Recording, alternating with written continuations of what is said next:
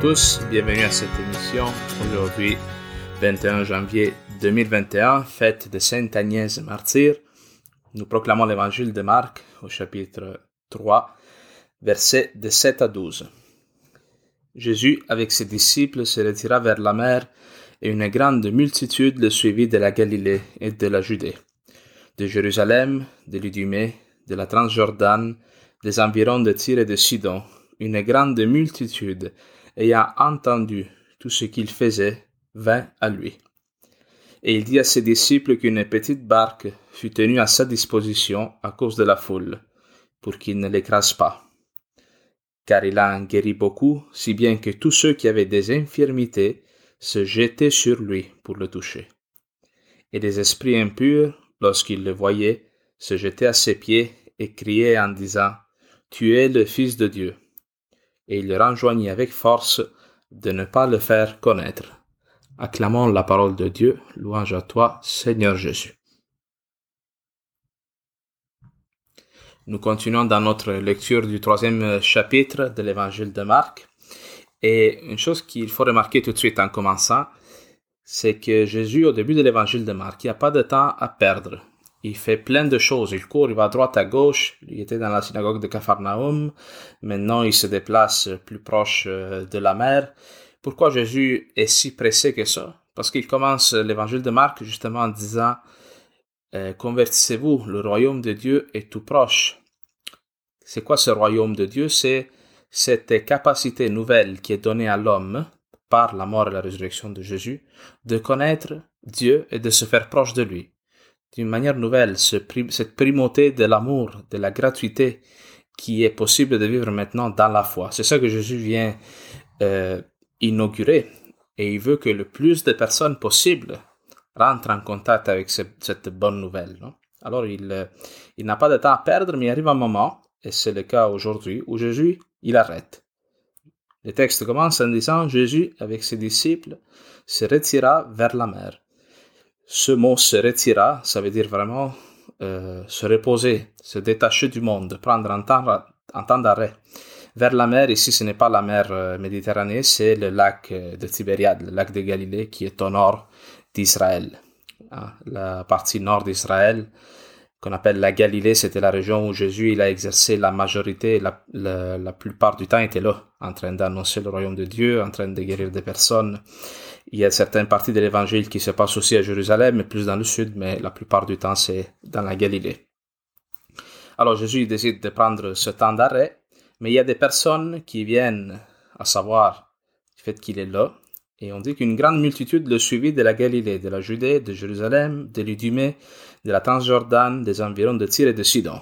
Ça veut dire que du monde vient de partout en Israël et de dehors d'Israël pour rencontrer ce Jésus. Ah, la Galilée, on vient de le dire, c'était le nord. La Judée, c'est la région de Jérusalem, le sud. L'Idumée, euh, c'est la région euh, plus proche de la mer Rouge, donc l'extrême sud d'Israël. Transjordan, c'est l'actuelle Palestine et la Jordanie. Et Tyr Sidon, ça correspond à peu près au Liban actuel. Et tous ces gens vont vers Jésus. Pourquoi? Parce qu'ils ont entendu tout ce qu'il faisait. Tout ce qu'il faisait, c'est quoi? C'est toutes ces guérisons, tous ces miracles, tous ces exorcismes, tous ces gens qui rencontraient Jésus et d'une manière ou d'une autre, ils en sortaient transformés. Eux, ils s'approchent de lui. Il y a peut-être des milliers de personnes, on ne sait pas exactement combien. Mais moi, quand je lis ce texte, il y a toujours une question qui me vient à l'esprit. C'est où vont être ces gens quand Jésus va être crucifié? Parce qu'on dit clairement dans les évangiles que quand Jésus il est mis à mort, il est crucifié, il est cloué à la croix, avec lui, sous la croix, il n'y a que Jean, sa mère Marie, et quelques femmes qui le suivaient. Tous ces gens qui étaient pressés de rencontrer Jésus, vont ça se qu'ils ne sont plus si pressés que ça de le voir pendant sa passion, pendant sa souffrance. Ici, on dit même que des gens, ils euh, se pitchent sur lui, là. Hein, Jésus il demande aux disciples de garder une barque à sa disposition pour pas que la foule l'écrase. Hein, ceux d'entre vous qui aiment le football, hein, on peut s'imaginer Jésus qui se fait plaquer par toutes sortes de malades pour être guéri. Ou il y a même des personnes qui vont quasiment garrocher les malades sur lui afin de, de le toucher pour qu'il soit guéri. On peut penser par exemple à l'évangile de l'hémorroïs où il y a cette femme qui est, euh, est torturée, on pourrait dire, par une perte de sang. Et elle, elle se dit, si j'arrive juste à toucher son manteau, je serai guéri. Et un moment donné, Jésus, il sent que quelqu'un le touche et il dit, je sens qu'une force est sortie de moi. Alors, les personnes commencent à, connaître, à comprendre comment ça marche avec Monsieur Jésus, là. Tu le touches, il y a quelque chose qui se passe, là. Mais le problème, quel est le problème ici? C'est que toutes ces personnes suivent Jésus pour résoudre des problèmes. Et ça, c'est un enjeu pour nous aussi. Nous, en lisant ce texte, en écoutant ces paroles, on peut, on peut se demander pour quelle raison moi, je suis en train de suivre Jésus? Pour quelle raison je veux le toucher, le voir, lui parler? Est-ce pour le connaître lui, pour connaître le royaume de Dieu, pour connaître Dieu comme un père, ou pour résoudre mes problèmes? Pourquoi je dis cela? Parce que moi, j'ai connu beaucoup de personnes, malheureusement, qui se sont approchées de la foi avec ce souci-là principal, de vouloir résoudre une situation problématique, que ce soit une maladie, que ce soit une difficulté dans le couple, que ce soit une difficulté monétaire, non? S'approcher de Jésus en se disant, bon, on va voir si ça change quelque chose, si c'est vrai que Dieu existe. Alors, c'est pourquoi cela c'est un problème? Parce que dans les deux cas, que notre désir soit écouté, que notre problème soit réglé ou pas, on va finir par quitter, par s'éloigner de Dieu à un moment donné. Parce que si ça marche, ben là, à un moment donné, notre problème est résolu, fait qu'on n'a plus besoin de Dieu. Puis si ça marche pas, tranquillement, on va devenir tiède, on va commencer à murmurer, à juger la foi, Jésus, Dieu, et à la fin, on va quitter pareil, parce qu'on se dit, ah ben ça marche pas, donc Dieu n'existe pas. Alors, ça peut sembler un peu dur ce que je dis là, mais c'est un problème, c'est quelque chose de très important pour nous, parce que nous tous, c'est vrai que pour beaucoup, plusieurs d'entre nous, nous, on se rapproche de la foi, on se rapproche de Dieu quand on a mal, quand on a des problèmes, quand on découvre nos incapacités, nos limites.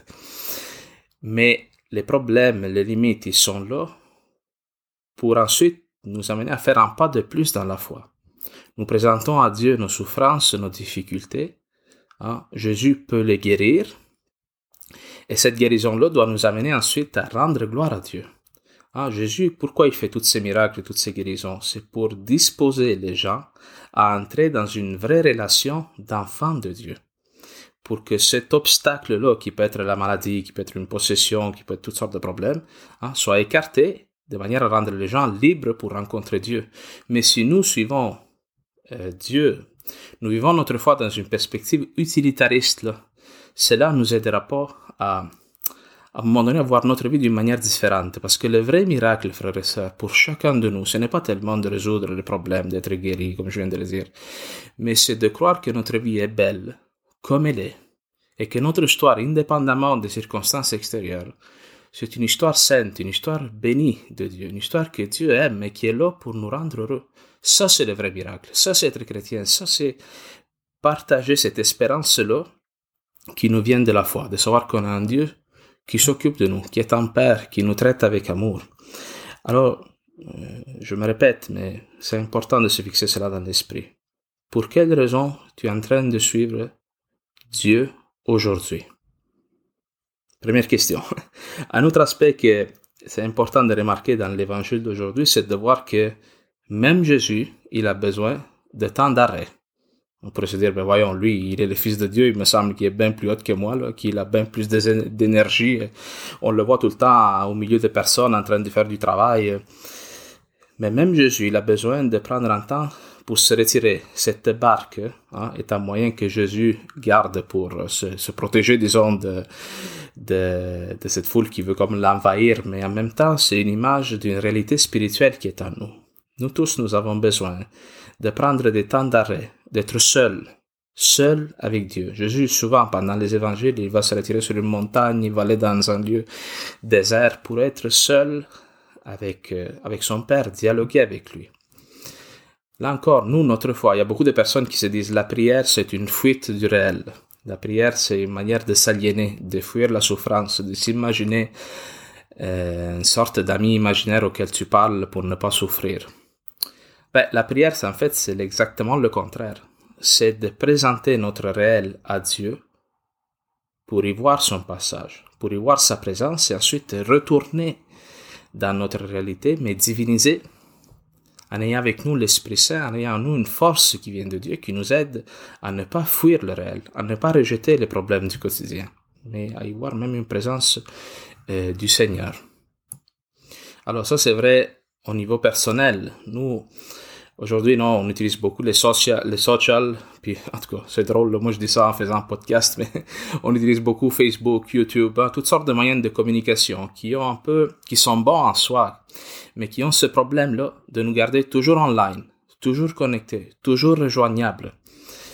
Nous avons besoin à un moment donné de, d'arrêter au niveau personnel aussi comme couple. C'est important pour un couple, à un moment donné de s'organiser Hein, peut-être de laisser les enfants à quelqu'un, puis, de fuir un peu le quotidien, les problèmes du quotidien pour un temps court qui nous permet de nous ressourcer, de se retrouver, de nourrir l'amour dans le couple, pour ensuite retourner dans la mission et euh, recommencer à se donner. C'est comme un cœur, non? C'est une, dynamique de systole et de diastole, disaient des catéchistes, que moi je connais en Italie, sais. Retourner, être, euh, être oxygéné, demander à Dieu l'Esprit Saint et ensuite repartir dans le monde. Alors ça c'est nécessaire aussi dans la prière, prendre des moments de solitude avec le Seigneur où on se laisse répéter par Dieu comment il nous aime, comment notre réalité est une histoire bénite et ensuite continuer. Amen.